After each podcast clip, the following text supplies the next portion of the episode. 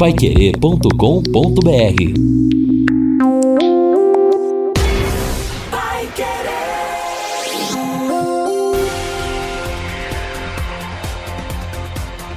No ar.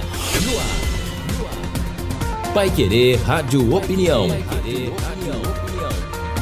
Mais uma realização do jornalismo Pai Querer.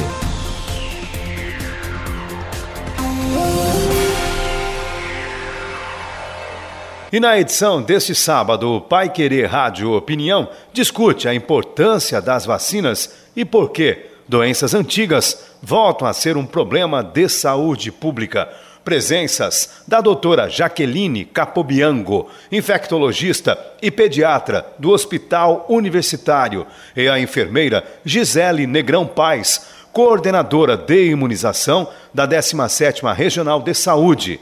JB Faria. Mais uma vez, muito obrigado pela sua companhia, pela sua audiência e o tema hoje, um tema realmente muito importante. Lino Ramos, tudo bem? Mais uma vez conosco. Bom dia, Lino. Bom dia, JB. Bom dia a todos. E a gente vai tratar de um assunto é, tão importante, né? E a gente precisa ficar falando porque, é, infelizmente, há uma resistência às vacinas que protegem essas doenças complicadas, complexas. É o que a gente vai tentar ajudar hoje um pouquinho a comunidade a entender todo este assunto tão complexo. Muito bem, e nós convidamos, e a gente agradece já a presença da doutora Jaqueline Capobianco, infectologista pediátrica. Aliás, eu disse fosse ler toda, todo o currículo da doutora aqui e a gente agradece muito. Já esteve conosco, mas voltando, muito obrigado, doutora Jaqueline. Eu que agradeço essa oportunidade da gente conversar hoje sobre esse tema que salva vidas.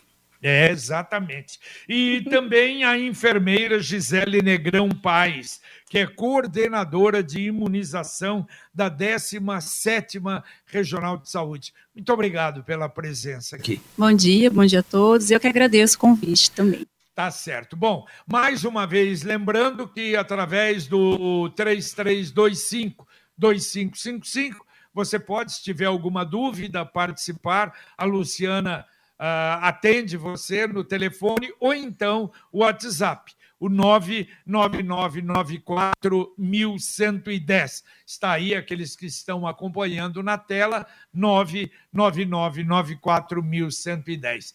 E vamos falar um pouquinho, doutora Jaqueline, eu acho que vale a pena uma explicação para todos nós leigos. Doença infectocontagiosa o que, que é, qual é esse é, é, é, essa gama não é, de, de, de doenças consideradas infectocontagiosas? É, são doenças que são transmitidas de uma pessoa para outra, né? Então, existem vários micro-organismos, né, que podem ser transmitidos, vírus, bactérias, e felizmente a gente tem vacinas que previnem essas doenças, né? Então, a pessoa adquire a doença, fica imune, mas ela pode ficar imune através de vacinas sem passar pela doença, porque as doenças realmente dão muitos sinais e sintomas, podem dar sequelas e várias causam óbito, né? E as vacinas não, né? As vacinas fazem o que? O organismo reconhecer esse microorganismo contagioso e quando a pessoa entrar em contato de novo, ela já tem imunidade, já tem células de defesa, já tem anticorpos e bloqueia a infecção.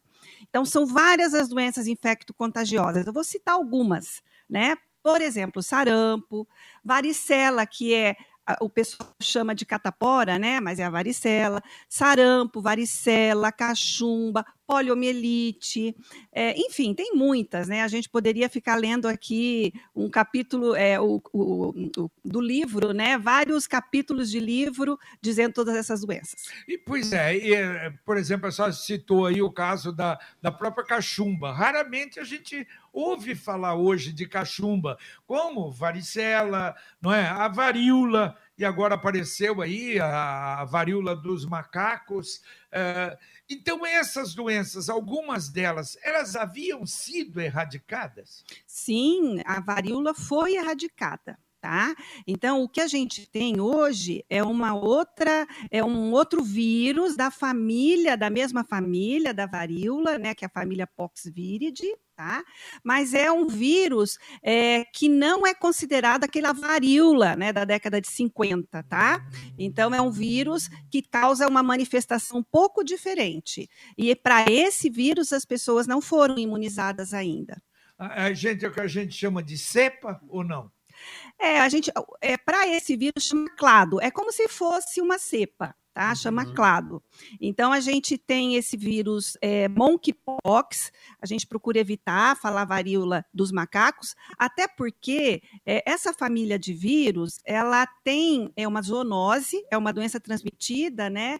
É, cujo reservatório é um animal, mas os macacos e os humanos são hospedeiros intermediários. Eles entraram na transmissão de forma ao acaso, né? Quem é o reservatório desse vírus são roedores.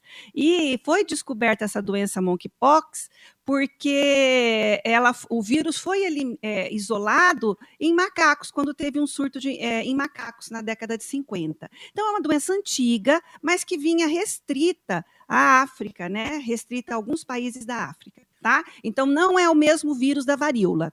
Mas enfim, tem várias doenças, como a gente estava conversando, que já foram erradicadas graças à vacinação. A poliomielite, por exemplo, estava considerada, né, controlada, né, eliminada no Brasil, nas Américas, e poucos países da África tinham um ou outro caso de pólio, né? Mas infelizmente elas estão voltando, né? Essas doenças como sarampo, poliomielite, é, em função da baixa cobertura vacinal. Doutora, a vacina antiga que se usava contra a varíola, ela funciona também para monkeypox? Acredita-se que tenha um grau, sim, de imunidade cruzada, tá? Uhum. É, parece que isso está em torno de 80% de imunidade cruzada, ou o seja, é alto, né? é alto, né? Então, as pessoas que é, tiveram oportunidade de tomar vacina, né, antes da década de 70, né, é, provavelmente, se entrarem em contato com o vírus, vão ter uma forma mais atenuada ou mais leve. É, porque tem algumas vacinas que é uma vez só na vida. É, o caso, por exemplo, febre amarela. É uma vez só. Tomou a vacina de febre amarela, a gente às vezes vai viajar, quando a gente fazia transmissões aí para fora, aqui na. Não, mas se você tiver, mesmo que seja 10, 15 anos, por quê? Aí essa vacina é mais eficaz? Não, depende da composição da vacina. Então, é, quando a gente é, lida com uma vacina de vírus vivo atenuado, né, ele é, estimula as células do organismo que levam à produção de mais células de memória. E isso faz com que a duração da imunidade seja mais prolongada, certo? Mais do que 10 anos. Agora, quando você é, recebe uma vacina com componentes do microorganismo, da bactéria, do vírus, com proteínas, a imunidade ela é mais curta porque é, estimula uma linha de defesa que produz anticorpos de forma boa, rápida, mas que vai diminuindo com o tempo. Então, você precisa de reforços. Então, depende da composição da vacina. Bom, doutora, nós tivemos aí ao longo da pandemia, né, mais do que realçar, reforçar a importância da vacinação. Creio que nós estamos aqui no momento mais tranquilo, em razão da, da, da graças a, Deus, graças a ciência que nos apresentou as vacinas aí. Acredito que todo mundo aqui presente já está com a quarta dose em dia, mas ainda há aqueles que resistem. A Gisele coordena o setor de imunizações da 17ª Regional de Saúde, que atende 21 municípios. E a opinião de vocês sobre esta resistência, esta campanha anti-vacina? É, a gente observa muito isso é, na faixa etária é, menor. Né? Até estava comentando com o JB que as pessoas não viram as doenças acontecerem, então elas não, não entendem, não, não presenciaram nenhuma doença grave e, e acham que não precisa, só que elas não, não lembram que elas foram imunizadas ou pertenceram a algum grupo imunizado que protegeram essa pessoa. Então, é, como a gente não vê, não lembra, então acredita que a vacina não faz, é, nem, não tem nenhum efeito. Então, é, esses grupos de antivacina a gente vê numa faixa etária menor Mas existe, existe fake news também que prolifera de uma forma tão rápida como a, com a internet de hoje, né? É, então essas notícias acabam deixando as pessoas em dúvida mesmo. É, então, infelizmente, né, como a Gisele falou, a, é, as pessoas não tiveram oportunidade de ver casos graves de poliomielite, né? É, que isso aconteceu há mais de 20 anos atrás. Né? Não tiveram oportunidade de ver morte por sarampo, crianças internando com quadros de pneumonia grave por sarampo. Tá?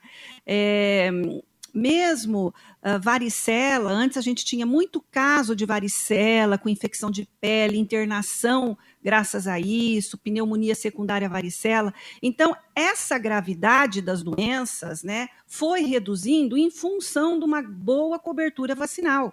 Então, existem metas de vacinação. Você precisa vacinar é, para sarampo 95% da população. Nossa. Se você não tiver essa cobertura vacinal, você vai ter pessoas susceptíveis, bolsões de suscetíveis, ou seja, pessoas vulneráveis a contrair infecção. E, e, a gente sabe que as doenças infecto-contagiosas, e aí varia de uma doença para outra, elas têm uma capacidade de atingir os suscetíveis, suscetíveis perdão, muito grande. Então, por exemplo, uma pessoa com sarampo leva 12 a 18 casos secundários. Então, é, você vê como é fácil você ter uma epidemia, né? E hoje em dia tem mais uma questão também, eu acho. É, tá, tá muito fácil as pessoas se locomoverem, né? Então, irem de uma região para outra, de um país para outro, né, no mesmo dia. Então, você pode carregar né, esses vírus, essas bactérias, facilmente de um local para o outro. Então, é, é, infelizmente, né, é, essa, essa proporção pequena de pessoas né, anti-vacina, né, é, também com a mídia hoje, né, com as, com as, com as os apps da vida, Exato, né? Com o WhatsApp, com as redes sociais, né? Facilita a divulgação, mas é, é, é, um é um desserviço. Agora, isso é coisa nova, doutora? Por exemplo, eu presumo, acredito que sim não é que antigamente você não tinha isso, esse combate que a gente vê uma coisa simplesmente absurda. Tem pessoas com dá-se a impressão com a mente doentia quando fala em, vacina, uma coisa assim, uma parece que uma lavagem cerebral, uma coisa absurda. Agora isto seria pelo o que a senhora falou do, do problema da, da ou da, da, facilidade do advento de uma comunicação fantástica, facílima. Quando é que a gente poderia imaginar que estaríamos fazendo um programa na Rádio Pai Querer com imagem? É? Isso é uma coisa, então, virou uma. E quem está nos acompanhando agora está lá do outro lado do mundo nos acompanhando também. Então, seria o advento da comunicação ou o problema da Covid e, lamentavelmente, que entrou essa disputa aí com referência à Covid. O que, a senhora fala a respeito? É, a pandemia ajudou, sim, a diminuir a cobertura vacinal, sem sombra certo. de dúvida. Né? As pessoas ficaram com medo de sair de casa, né? E para ir à unidade básica, onde estava sendo atendido, né? Caso de Covid. É, também teve uma questão, né, que infelizmente os recursos humanos não foram suficientes para manter todas né, as políticas de saúde. Então, infelizmente, né, a gente teve que é, entender né, que a equipe lá da unidade básica teve que ser voltada para o atendimento dos pacientes com Covid, né, ao invés de continuar com ações básicas que vinham sendo feitas durante muitos anos. Né? Então, é, aí a gente vai ter que agora, né, nesses, nesses próximos meses, eu acho, fazer uma, é, uma ação educativa, isso daqui é muito importante, é educativo, é mostrar a segurança das vacinas, é lembrar para as pessoas que a gente está aqui hoje, né, nessa situação, porque a gente conseguiu chegar aqui, né? Isso foi muito serviço. Né, foi muito estímulo, né, muita educação, muita campanha. É, o nosso PNI, né, o nosso Programa Nacional de Vacinação, é um exemplo, né, sempre foi um exemplo para o mundo. Então, acho que a gente tem que retomar isso. Tá? E, é fácil de retomar. É, e, e, você, você que está no, na, na linha de frente, não é, ô Gisele? Você acredita que o fato é, desta dúvida do problema com a Covid passou a interferir também, por exemplo, na vacinação contra a polio? Sim, é, com a pandemia, na verdade, assim, em 2015 a gente já começou a observar que estava caindo a cobertura vacinal. Em 2020 despencou. Então, assim, o que estava de. Em 2015 a gente tinha uma cobertura de 98%, em 2016, 87%. É, no, no ano seguinte estava em 68%, depois caiu para menos de 50%. E foi quando começou também o movimento já no Facebook, né? porque o WhatsApp não era tão é, consolidado, onde grupos ali, supostamente de mães, de parentes, etc., começaram a fazer também uma campanha contra a vacina da polio, não foi? Também, assim, é, já existe, já existe né, esses grupos uhum. de vacinas, já existiam isso antes da pandemia, que eles é, tentaram fortalecer com a pandemia e com a vacina, que é uma vacina nova da Covid. Então, assim, eu acho que foi muita desinformação, né, que, que foi, foram atropeladas e que acabaram até ganhando um pouquinho de força.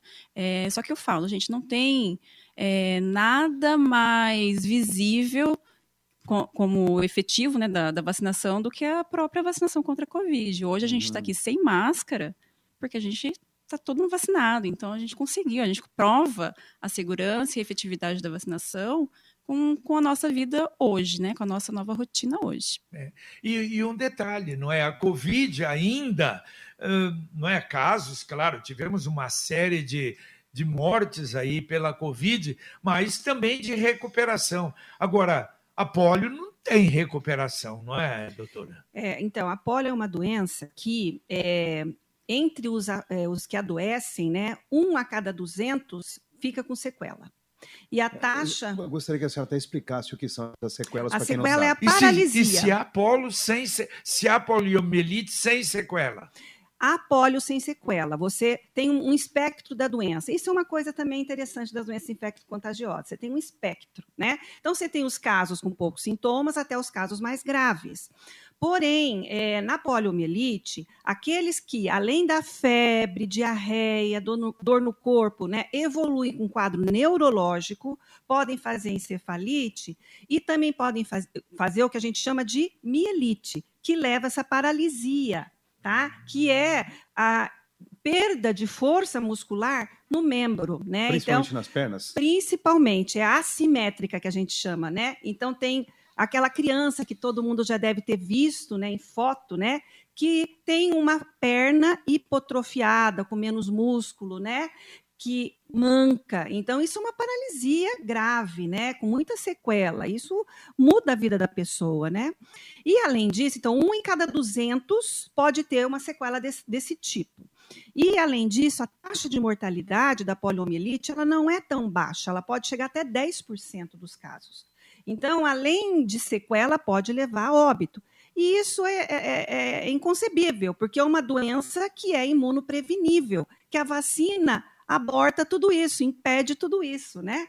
Então, é, hoje a gente tem as campanhas né, de multivacinação, e a Gisele pode complementar né, a campanha, que ainda está em, em, andamento, ainda dá tempo para que as pessoas compareçam aí às unidades. Quer falar, Gisele? Antes, antes, da Gisele, antes da Gisele falar, complementando, ela, ela é transmissível também de pessoa para pessoa? Polio? A polio, sim. A polio é uma doença que a gente chama é, fecal oral. Então, você engole o vírus, ele se multiplica no intestino e elimina pelas fezes. E isso é muito fácil de transmitir, porque contamina o ambiente. E se você entrar em contato com essas fezes, né, a sua mão, né, que é o principal meio de transmissão daí, né, é, entrar em contato com essas fezes e não higienizar a mão, você pode engolir os vírus. Então, trocar uma fralda de uma criança, entrar num banheiro e tocar em alguma coisa contaminada, né? Então, é muito fácil de transmissão. E é uma doença que ela acaba sendo de maior transmissão, então, em locais que você tem aglomerações, que você tem má higiene. Então, vocês veem que tem muitas situações dessa que a gente tem no nosso país ainda. A gente não precisa ir para países muito mais pobres, né? Entendi. Então, é uma doença sim e é mais risco. em criança. É, mais em criança, poliomielite, mas pode acometer qualquer faixa etária, tá? É, a, é, a Organização é, Pan-Americana de Saúde, ela está muito preocupada com as Américas, porque a taxa de cobertura vacinal nos países, né, principalmente da América do Sul, né, está muito baixa. E isso está fazendo com que a gente tenha esses bolsões né, de pessoas sem imunidade e ainda em condições de pobreza, de má higiene, que vai favorecer a disseminação do vírus. E uma vez que você começa a ter é, mais pessoas infectadas, né, maior a replicação, maior a transmissão. Vamos lá, Gisele. Então, a campanha da polio ela foi prorrogada justamente porque nós não atingimos né, a cobertura vacinal ideal de 95%. Então, a gente prorrogou até para 30 de setembro, né? O Ministério da Saúde prorrogou. Então, a gente ainda tem essa oportunidade de vacinar as crianças, né, levar para no posto de saúde para tomar duas gotinhas que não dói nada. E nesse momento, como está o índice de cobertura no âmbito da 17ª? Próximo de 50%, abaixo ainda. É que há muito trabalho pela frente e também vocês esperam, imagino, que as pessoas entendam a importância aí da, da vacinação, né? Isso, a gente viu assim que a, realmente a procura não foi grande, então a gente está estimulando os municípios a realizar outras formas de vacinação. Então a gente está é, fazendo planejamento de vacinação nas escolas. É, Londrina também fez uma campanha em shopping, né, na, no município, que também teve uma boa adesão. A gente está procurando outras formas de, de buscar essas crianças não vacinadas. Agora, agora, doutora, é, o fato, por exemplo, de nós não termos caso não é da polio. Então, é, será que isso também não leva? Não, isso aí já acabou, já não tem mais, porque nós demos até, acho que foi o ano passado, não sei se no começo desse ano, teria aparecido um caso nos Estados Unidos apenas, e não temos mais, não temos outro. Não seria isso também? Então, mas exatamente essa situação que a gente está vivendo isso está levando ao risco de ter a qualquer momento. Porque se eu não tenho as pessoas imunizadas e eu não faço a vacina, né, o que é o Zé Gotinha, né, eu não consigo também o que a gente precisa que se chama imunidade de rebanho. Então, se você vacina uma criança, ela excreta o vírus da vacina também, né, pelas fezes, e de alguma maneira os contatos próximos vão entrar, né, em contato com esse vírus vacinal. Isso vai levar uma imunidade de rebanho também, tá? Então, é importante que a gente tenha, né, pessoas, maior número de pessoas vacinadas para polio oral agora, porque a taxa de cobertura está muito baixa. Então, uhum. você precisa de uma vacina que dê uma imunidade boa, rápida e que ainda produza essa imunidade de rebanho. Porque a gente não tem ainda, mas a gente está em risco de ter. Então, os órgãos internacionais de saúde estão muito preocupados, porque a gente pode ter a qualquer momento. Ah, existem ó, preocupações, JB, de pais que ficam se apegando à possibilidade de uma reação. Gisele, tem reação na vacina da polio? Polio não.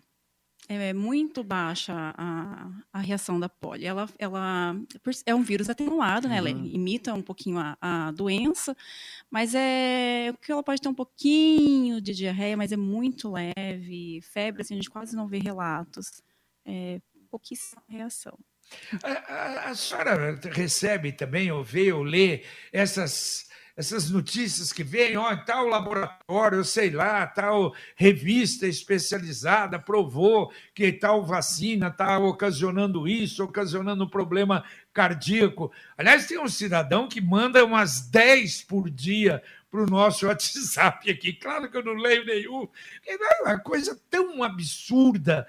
Mas existe muito, e se existem mesmo, eu não sei se revistas especializadas que são contra a vacina, doutora? Não tem nenhuma revista contra a vacina, isso não existe, porque as vacinas são sabidamente seguras. Tá? E mudam a história, a evolução das doenças, né? É, o que, que acontece? É, cada vacina tem uma composição, isso é importante que se explique, né? Então, dentro daquele frasquinho, além do antígeno, que é aquele pedacinho é, de bactéria, aquele, aquele componente do vírus, né? É, você tem outras, outros componentes, solventes, por exemplo, água destilada, você tem antibióticos, né? Para conservar a vacina, você tem adjuvantes, que são substâncias que vão fazer com que a vacina tenha um melhor efeito, né, pro, assim, auxilia a resposta imune, né? mantém o microorganismo mais tempo ali no local da injeção. Então, tudo isso são componentes da vacina. E, às vezes, uma reação que o paciente tem não é pelo componente da bactéria, do vírus, é por um desses outros, né? Pode ser pelo alumínio, que é um adjuvante, pode ser pelo antibiótico que está ali para que a, a, vacina não se, não se, eh, se perca, né? não tenha contaminação. Então, as reações adversas das vacinas, elas são muito raras, muito raras, é, é, e de efeito leve e transitório. Então, a maioria é uma dor local, uma febrinha baixa, um pouquinho vermelho, local da aplicação, né? É muito raro que você tenha reação alérgica, geralmente a esses outros produtos que estão na composição e se resolvem rapidamente. Então, é, da polio, então, evento adverso é raríssimo. É uma vacina extremamente segura extremamente segura, tá?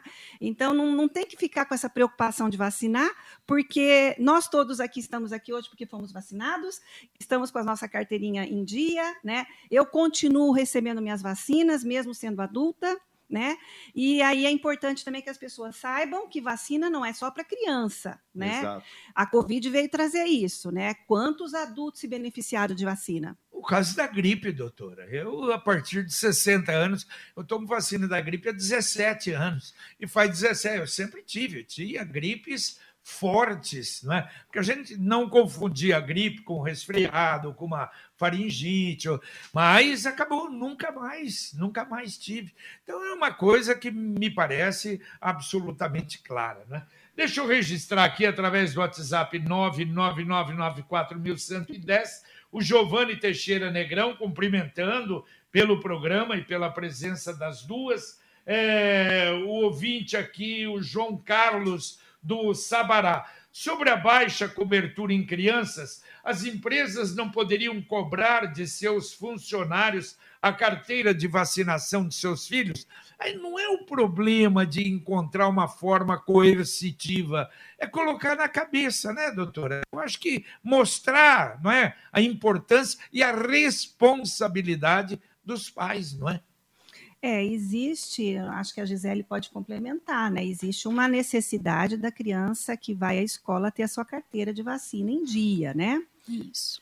A gente, é, todo ano, né, pede para. É uma lei estadual que é obrigada você apresentar a sua atualização de carteirinha vacinal quando vai fazer a matrícula das crianças. Então, com essa ação, a gente conseguiu realmente, a gente resgata essas crianças que estão com esquema atrasado. É, mas eu falo que a conscientização é a melhor forma da gente é, convencer o adulto a levar a criança, porque a criança não tem, né? Se perguntar para a criança se ela quer tomar vacina, ela sempre vai falar que não. Ah, ainda mais uma picadinha. uma pica, né? porcadinha, então, é mais, por mais é. que tenha brinquedo, tenha é. uma, um pirulito, ela sempre vai falar que não. Então, assim, é, é o adulto que precisa conscientizar e levar a criança para tomar a vacina. Ah, porque no caso da polio, você vê as crianças, abre a boquinha e dá risada, é, porque é duas gotinhas na boca, né? O, o Matheus, através do WhatsApp também, ele disse: Eu acredito que esse movimento anti-vacina começou nos Estados Unidos com movimentos naturalistas extremos. Tem alguma coisa nesse sentido, doutora? Tem, tem sim. É? Foi exatamente aí que começou e pessoas que, na verdade, não acreditavam em nenhum tipo de medicamento, né? E, e aí é, acabou que tem sempre os adeptos, né? Mas a gente está aqui para mostrar que as vacinas realmente não, não fazem mal, tá? As vacinas são seguras. Eu tenho uma dúvida. o adulto que foi vacinado quando criança contra a poliomielite, ele permanece imunizado, protegido?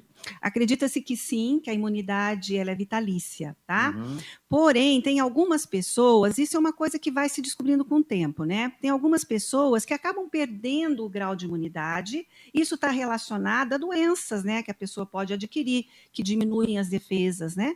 E aí, determinadas pessoas precisam tomar doses de reforço se forem para áreas de risco, uhum. tá?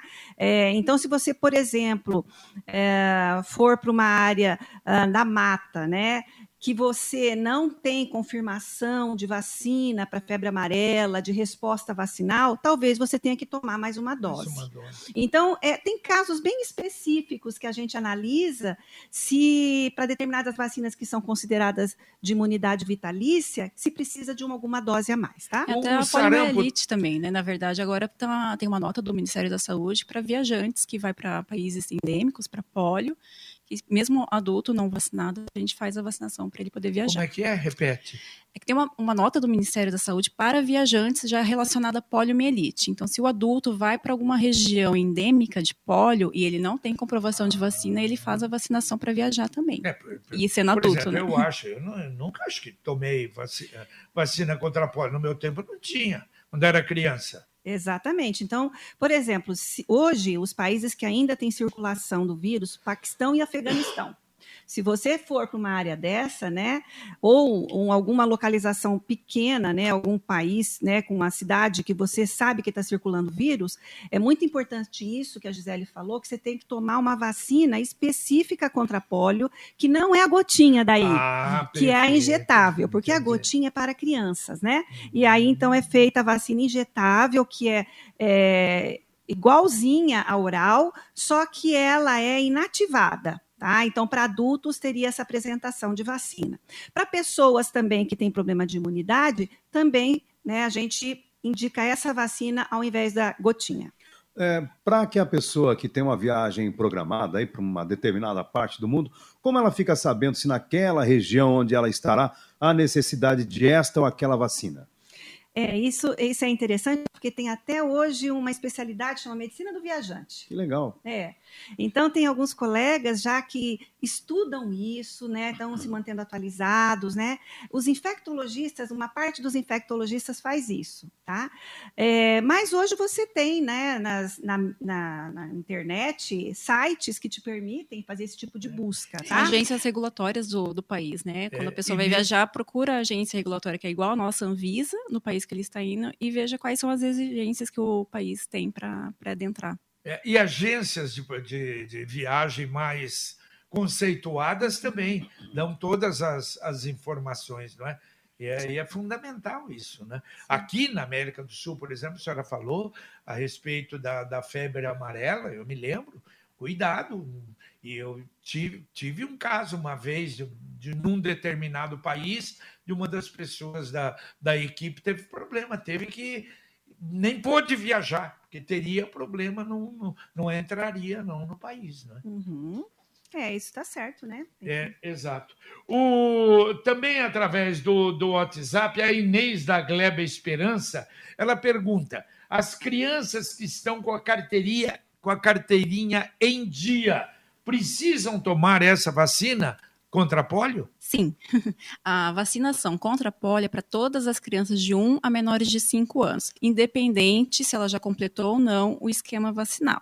Então, assim, o esquema da poliomielite, ela toma três injeções antes de um ano, né, com dois, quatro e seis meses, depois faz mais dois reforços com 15 meses e um outro reforço aos quatro anos de idade. É, independente ela já fez o reforço, se não está em tempo de fazer reforço, ela toma a vacina. A única característica assim, que a gente é, complementa é que se ela estiver em época de fazer essa vacina do reforço, ela toma uma vez só e já vale para as duas, né, tanto para a campanha quanto para a rotina. Bom, nós tivemos o, a implementação do PNI, como a senhora citou, o Plano Nacional de Imunização, em 1973. Eu vi, pesquisei ontem um pouquinho antes do programa, e aí a gente tem que lembrar também do Oswaldo Cruz, que foi um herói uhum. na, na, vacinação, na luta pela vacina. Como vocês avaliam o PNI? Ah, o PNI para mim é um orgulho, né? um orgulho, porque realmente mudou a história da, das doenças infecto-contagiosas no Brasil. E assim, começou com três, quatro vacinas, né? Na década de 70, hoje a gente tem mais de 10, a gente tem em torno de 16, 17 vacinas que as crianças ganham de forma gratuita, né? E à medida que o tempo foi passando e as vacinas foram sendo inseridas né, no PNI, isso foi mudando várias a epidemiologia das doenças. Por exemplo, em 2010 foi introduzida a vacina contra meningococo e contra pneumococo. Despencaram os casos de meningite no Brasil.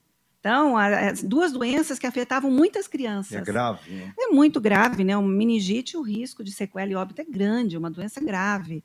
Então, é, o PNI realmente é motivo de orgulho, é, ele é apartidário, que eu acho que é muito importante isso. Como já foi implantado, é um plano, então não tem interferência. Não. E mais uma vantagem, ele é, é baseado na ciência né, naquilo que realmente você tem de novidade, né, de pesquisa, é, é, em cima dos dados epidemiológicos. É, o PNI realmente trabalha de uma forma séria, tá? E que deve ser sempre é, lembrado, né, em todas as, todas as reuniões, todas as decisões em relação à vacina. Eu sou suspeita a dizer é. que eu trabalho com isso. Mas realmente, assim, o, o, programa do Nacional de Imunização, ele é exemplo, né, para outros países, é totalmente gratuito. É, outros países a gente precisa, né, pagar para receber a imunidade. Aqui a gente tem todas as vacinas gratuitas. Tem um programa de imunes especiais para pacientes especiais. Né? Então, é, dependendo da característica, você recebe mais algumas vacinas que, que teria que é, adquirir no sistema privado. E a gente vê também a melhoria, né? Porque, que nem a, a doutora tinha falado da meningo, a gente começou com a meningo C. E agora a gente tem a meningo ACWY, que é aquela que as mães também vivem querendo pagar na, no sistema privado, quando e é pode. É muito caro, né? É caro, uhum. Aí, é, ah, Gisele, mas só que a meningo ACWY é só para adolescente. Assim, o estudo mostrou que é o adolescente que tem, né, que é portador da, dessa meningite. Então, é ele que propaga mais, então é ele que a gente precisa vacinar. É tudo é baseado em evidência, né? Num, um programa desenhado para atender a população da melhor forma possível. Agora, doutora, a senhora falou que várias outras doenças né, estão inseridas aí nesse, eh, nesse, nesse bloco aí, nesse grupo das infecto-contagiosas. A tuberculose também? Sim, a tuberculose também é uma doença que infelizmente também não está sob controle, né? Ainda existem muitos casos de tuberculose no Brasil e no mundo. Tá? A vacina BCG, que ela é feita ao nascimento, né, no primeiro mês de vida, é uma vacina que protege as crianças contra as formas graves de tuberculose. Mas ela, infelizmente, não protege contra todas as formas de tuberculose, né? E então é uma doença que precisa de outras medidas de prevenção né, para reduzir, reduzir, é, reduzir a transmissão. Então, uma coisa importante que talvez é, tenha favorecido né, aumento de casos de várias doenças infecto-contagiosas seja o problema mesmo de vigilância. Então, se você não detecta o caso precocemente, né, principalmente naquela população de vulneráveis, você não consegue bloquear né, aquele caso né, e impedir né, que os contatos adoeçam acompanhar os contatos de forma mais precoce para tratar. Então, infelizmente, a tuberculose ela acaba é, aparecendo nesse, nesse contexto, porque muitas pessoas doentes ainda não são detectadas e continuam transmitindo para outras. E, e outra coisa, a gente quando fala em tuberculose só pensa no pulmão, né? mas a tuberculose está em vários outros órgãos, né, doutora? Isso, é. Só que em outros órgãos, geralmente, a pessoa tem algum grau de imunossupressão. Tá? Na maior parte das vezes, para apresentar uma tuberculose do sistema nervoso, para apresentar uma tuberculose renal, tem algum grau de imunossupressão associado. Então, ou usa corticoide em doses altas, ou tem AIDS, ou tem uma, é, faz quimioterapia, enfim, né? Ela tem alguma outra causa para que essa bactéria ela se aloje né, em locais que não são tão habituais. A mais frequente ainda é a tuberculose pulmonar, porque é o meio de transmissão da doença né, respiratória. Pois é, mas e a senhora falou, então tem a BCG que é, é, protege não é, as crianças das formas graves. De formas graves. Tá. E o adulto, ele deve tomar de novo? Não, não. A BCG não, não, tem, é, né? não é recomendada para os adultos para a proteção da tuberculose, tá? É realmente na infância que os estudos mostraram que é, abaixo dos cinco anos protege contra essas formas que eu falei, né? De tuberculose do sistema nervoso, óssea, renal. Então, para as crianças, o principal benefício é esse. Os laboratórios desistiram de produzir uma vacina contra a AIDS? Não, não desistiram, mas é uma coisa que acabou desacelerando em função da necessidade de investimento nas vacinas uhum. de Covid, né? Está ah, mais devagar, mas está indo. Tem algumas, é, alguns estudos em segmento, né? Inclusive em Curitiba tem, a Federal de Curitiba está tá, é, com um grupo de pacientes, né? Trabalhando com a, essa vacina, um ensaio clínico. A AIDS continua sendo um problema de saúde pública? continua, a AIDS continua um problema de saúde pública. Infelizmente, as pessoas também deixaram de ver casos iniciais de AIDS, a gente falou da polio, uhum. né? Mas as pessoas também não enxergam mais o que a AIDS era no começo da pandemia, que eram aqueles pacientes extremamente debilitados, emagrecidos, com diarreia, com infecções oportunistas graves, é, e aí acabaram deixando de se é, prevenir. Muita gente não usa preservativo. É a melhor maneira ainda para a prevenção da doença é o preservativo. Agora, diminuiu o número de aidéticos ou se fala menos do que se falava no início? Não, não diminuiu não o número de aidéticos. Inclusive, a gente está começando a aumentar o número de casos, tá? É, infelizmente, em função das pessoas, como eu disse, não acharem que a AIDS pode ser uma doença grave, porque felizmente a gente tem no nosso país a medicação de forma gratuita, o antirretroviral, elas acabaram se é, desleixando mesmo, né? Se uh, não fazem sexo desprotegido, né? Vários parceiros, né? Sem proteção, e isso realmente está levando ao aumento de casos. É, e expondo, né? Expondo é, o parceiro, né? Que muitas vezes não sabe do diagnóstico. Bom, doutora, e neste contexto, há algumas doenças que podem ser eventualmente, ou não, não eventualmente, mas podem necessariamente serem controladas com um pouquinho de cuidado. É o caso da dengue. Né? Basta você tomar cuidado, limpar. E há uma vacina também que foi aplicada, inclusive por iniciativa do governo do estado. Como fica a questão da vacina e a dengue?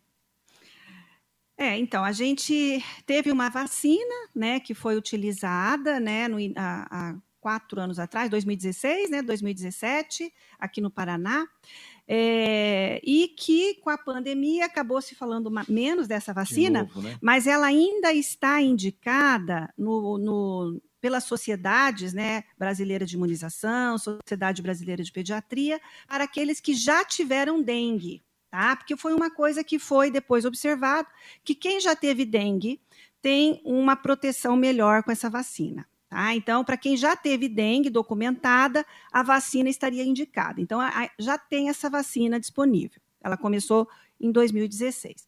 Agora, é, a gente já tem uma nova vacina né, de outro laboratório que está em vias de é, é, aprovação né, aqui no Brasil e que seria uma vacina também interessante na nossa população. É, porém, a gente tem que lembrar que dengue é, não é uma doença uh, que deva ser controlada só com vacina. Você tem que controlar os, os focos né, do mosquito, que é o vetor. Então, as medidas básicas de não permitir que acumule, acumule água né, em, em pequenos vasos, em lixo, etc., né, ou seja, diminuir os criadouros. Né? Essas medidas básicas para diminuir os criadouros ainda são a principal maneira da gente evitar que as pessoas adoeçam. As vacinas elas vão chegar, elas vão ser importantes, né? De uma maneira mais é, universal, a vacina da dengue vai chegar, mas por hora o que a gente tem de mais efetivo é prevenção da criação de mosquito. Porque ela não é transmitida de pessoa para pessoa. Não, né? você é, é uma né? doença. Né? É que é infecciosa, mas ela não é infecto-contagiosa, não transmite de uma pessoa para outra. Então, depende de um vetor. Você tem que ter um vetor, né, que no caso é um mosquito, pica a pessoa doente, que está com viremia, que está com vírus circulando. Esse vírus, então, na no mosquito, né, o mosquito pica outra pessoa e através da glândula salivar né? Entendi. Acaba é eliminando é... o vírus em outro, inoculando na outra pessoa. Ela é infecciosa. Mas, mas não, é, é contagiosa. Tudo que nós falamos até agora é desde a polio, sarampo, tuberculose, a varíola, são transmissíveis. Sim. A dengue é diferente. Isso, transmissíveis de pessoa para pessoa. Para pessoa. Febre amarela tivemos... também, né? Febre amarela. Febre amarela também é a mesma característica da dengue. Ah, não também não é de pessoa, de pessoa para pessoa. pessoa. Não, a febre ah, amarela. pois é, quando a gente viaja, o problema é do mosquito, não é? de onde tem o, não é o mosquito da, da febre amarela. É, nós tivemos uma notícia ontem, muito importante, inclusive, que a Anvisa autorizou também o imunizante da Pfizer para as crianças de, zé, de seis meses a menores de quatro anos. Já, já há algum protocolo nesse sentido, Gisele? Ainda da Pfizer, não. É, uhum. Provavelmente a Anvisa liberou e começa a documentação para implementar a vacina na rotina da, das unidades. É, o que a gente já tem é a Coronavac para cima de três anos. Essa a gente já está administrando nas crianças da, de todo o país. Uhum. É uma boa, doutora? Sim, com certeza. O que, que acontece? A, as pessoas né, viram a Covid é, na infância ah, é, com, como se fosse uma doença de menos valor na infância, e não é. A gente teve muita morte por Covid. É a doença de velho. É, Pois é, e não é, porque a Covid acometeu também crianças, né? E a gente teve muita morte por Covid em lactente, tá? E crianças maiores. Então, te, foram as duas faixas etárias no Brasil de maior mortalidade. É, se a gente considerar as doenças é, infecto-contagiosas que mataram, né, nos últimos anos, é, a Covid matou mais do que as demais doenças que estavam controladas com a vacinação. Então, infelizmente, é uma doença nova que a gente ainda está é, tá vendo quais são as consequências que ela, tá, que ela está causando nas crianças. Várias crianças tiveram problema cardíaco pela doença, mesmo que leves, uh, crianças com. É, distúrbios é, de aprendizagem, né, problemas psiquiátricos, dificuldade de concentração. Então, são coisas que a gente vai é, aprendendo com o tempo. Então, não é uma doença é, que a gente possa dizer que não causa nenhum mal para a criança. Pelo contrário. Então, as vacinas contra a Covid na pediatria têm esse benefício também de prevenir que as crianças adquiram uma doença que pode também levar a quadro grave, internação em UTI e sequelas a longo prazo. A gente teve muita criança que é, abriu o quadro de diabetes por causa da Covid, Nossa. aumentou os casos de diabetes é, nitidamente, crianças internando com mais diabetes no HU. Então, é uma doença que realmente pode levar a problemas. Eu acho que o, o grande problema da Covid é que é uma doença difícil até e outra, e não tinha é, havia uma discussão muito grande de médicos e médicos, não é, doutora? Cada um com seu, acreditando que o melhor caminho era um ou outro, e médicos conscientes e médicos experimentados. Quer dizer, é uma doença diferente das outras, não é? É o que a gente está vendo aí de sequelas hoje. Tem coisas que a gente quase que consideraria absurdas, que é sequela da Covid. Quer dizer, então, acho que isso é que atrapalhou muito também. E não é diferente, por exemplo, de um sarampo, de uma, não é? De uma outra doença, não é, doutora? Sim, mesmo as vacinas de Covid tendo sido liberadas de uma forma mais rápida que vacinas anteriores, elas passaram por todas as etapas de investigação científica necessárias para que pudessem ser liberadas, né?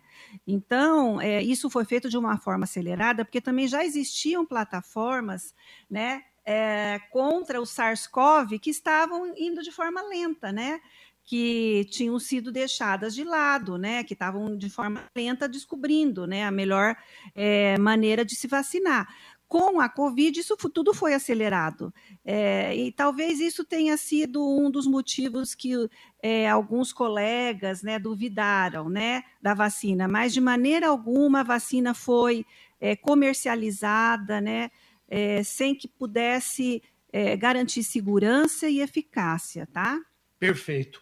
O Elias, o Elias é do jornal Fatos do Paraná, parabéns pelo programa. Ele diz: sabemos que a vacina teve início há cerca de dois séculos e, claro, surtiu efeitos positivos em todo o planeta, mas muito barulho contra o combate à Covid não foram prejudiciais à campanha da vacinação contra a polio? Eu acho que falamos até isso e é verdade, Sim, né? Uhum. É. A gente comentou isso no, no início, que a, a a vacina do Covid, é, eu acho que também por ser uma coisa nova, que foi muito rápida, que, que a doutora Jaque tinha comentado, mas ela veio com segurança, mas assim, realmente ela veio, é, era novidade, né? Para todo mundo foi novidade. E, e, isso eu acho que causa um pouco de, de insegurança quando está chegando a sua vez ali de vacinar, e agora eu vou ou não vacinar.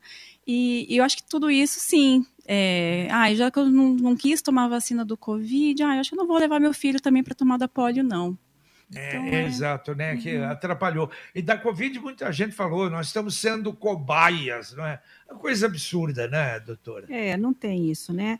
É, quando você vai começar um estudo, né, um ensaio clínico para a liberação de uma vacina, teve toda a etapa pré né, é, ensaio clínico, que é a, etapa em animais, né? E uhum. aqueles sim eram os cobaias, né? Os animais lá atrás. Claro. O ser humano não, né? O ser humano nunca vai ser cobaia em qualquer, qualquer vacinação, tá? Já teve todo um estudo prévio, seguro, é, desde é, dose, via de administração, né, intervalo entre as doses, tudo isso é muito analisado para que possa ser comercializado. Na avaliação da senhora, como está neste momento? A gente pode falar no âmbito local e principalmente ali pelo HU, que é um termômetro, a pandemia neste momento, como ela está? Aí a gente assim vê claramente né, a redução do movimento né, andando pelos corredores. Né? Antes era um, um, tumulto né, de tanto paciente internado, né? Hoje não. Então, hoje reduziu muito o número de internações. Felizmente, os poucos que internam por Covid são mais, é, não são tão graves. Uh, antes, aquela, aqueles quadros que ficavam em UTI, muito tempo internados no ventilador, com aquelas tomografias muito alteradas, né?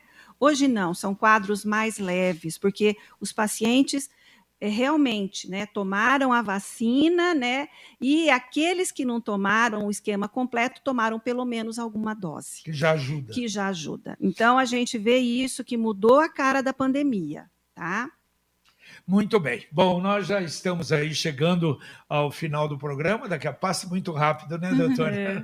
Mas o assunto é, é, é, muito vasto, muito importante. E, claro, esse estilo de, de essa explicação clara é o que a gente queria, que é muito bom. Nós vamos ter daqui a pouco horário gratuito, de maneira que Gisele Negrão Paz, muito obrigado pela presença aqui e vamos torcer para que a coisa melhore, principalmente a vacinação contra a polio, né, Gisele? Ah, eu que agradeço o convite mais uma vez. E sim, essa é uma iniciativa, né, onde a gente tenta mais uma vez conscientizar as pessoas para que todo mundo abra a cabeça e, e leva o filho para tomar vacina, aproveita, já olha a carteirinha do adulto também que for levar a, a criança para tomar vacina e já faz uma atualização também do, do adulto, do, do, pai, da mãe, se for o avô e a avó, já façam as vacinas necessárias também. Tá certo. Doutora Jaqueline Capobiango, muito obrigado pela, presente, pela presença mais uma vez. Muito bom tê-la aqui. A gente aprende muito realmente com a senhora e é isso que, que a gente queria. Muito obrigado, viu?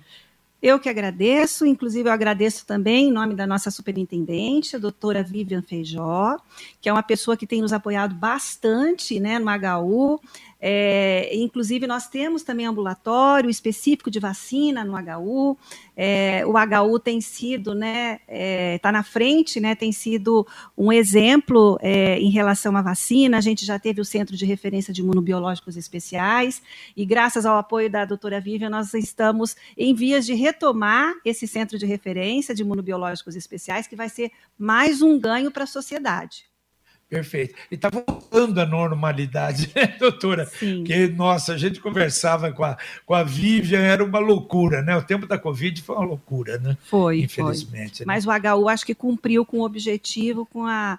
É, eu, eu tenho certeza que nós, em, em, especial a Vivian, a gente está com a sensação de missão cumprida. Ah, sem dúvida, sem dúvida. Muito obrigado, muito Obrigada. obrigado, um bom final de semana. Obrigada. Valeu, Lino Ramos. Você acompanhou a reapresentação do Pai Querer Rádio Opinião, discutindo a importância das vacinas e por que doenças antigas voltam a ser um problema de saúde pública. Continue na Pai Querer 91,7 paiquerê.com.br